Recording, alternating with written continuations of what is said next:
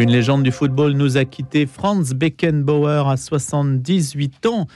Le Kaiser, ainsi le surnommait-on, l'empereur du football allemand qui a eu une carrière à la fois de joueur, d'entraîneur, de dirigeant de club, associé évidemment au Bayern de Munich, club européen dont il a fait un champion présent chaque année dans les plus grandes compétitions européennes. Nous sommes en ligne avec Philippe Gastal, historien de l'association sportive de Saint-Étienne. Bonjour Philippe Gastal.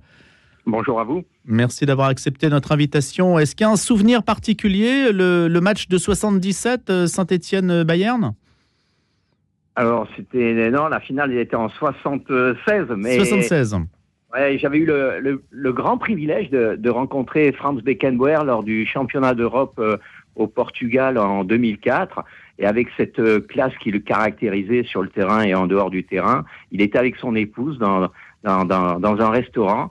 Je lui avais dit que j'étais l'historien de la Saint-Étienne et il m'avait dit mais asseyez-vous et nous avions discuté de différentes confrontations entre la Saint-Étienne et le football club euh, du Bayern.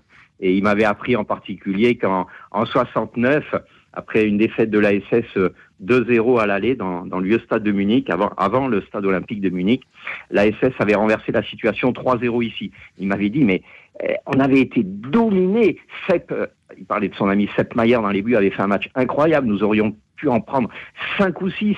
Vraiment, je voyais l'AS Saint-Etienne aller très loin dans cette compétition, lors de cette compétition, donc de la saison 69-70. Euh, Et il avait été impressionné par l'ambiance de Geoffroy Guichard, les joueurs qui constituaient l'ASS.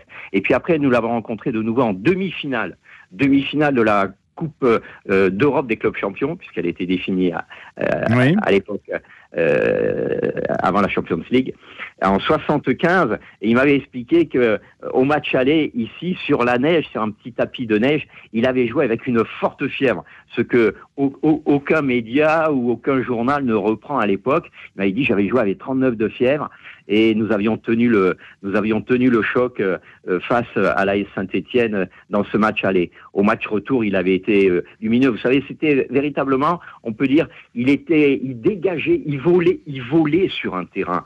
Il, dégageait une, aisance euh, technique.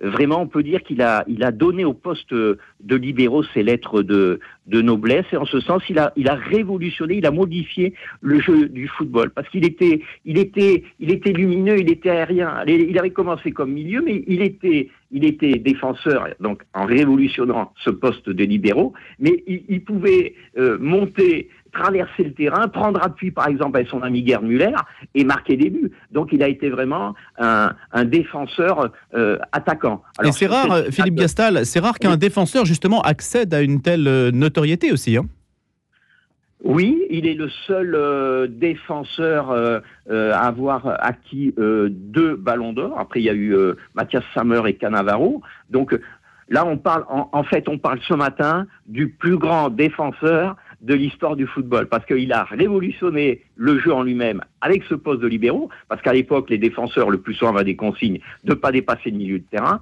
et lui dépassait régulièrement le, milieu du terrain, mais avec une aisance, je me rappelle, des, extérieurs du pied droit, du pied gauche, euh, et puis il ne regardait jamais le ballon en jouant.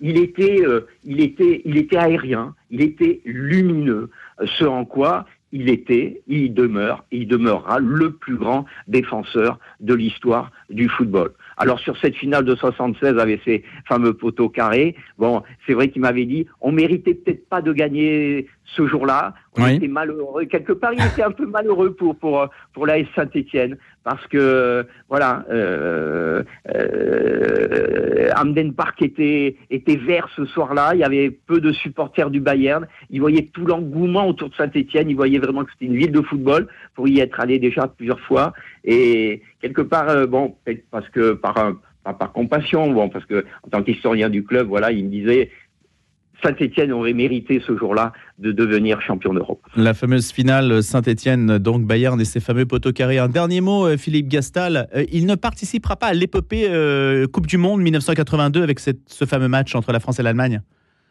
Non, ni en 78. Hein. En 77, il quitte le Bayern pour le Cosmos.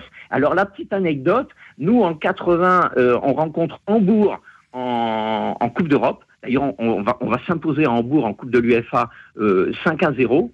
Et euh, il avait signé à Hambourg euh, peu de personnes le savent, lors de la saison 80-81, mais euh, il était blessé, il n'avait pas pu jouer. Donc on aurait pu rencontrer le Kaiser France à nouveau lors de cette saison 81-81, euh, donc à Hambourg.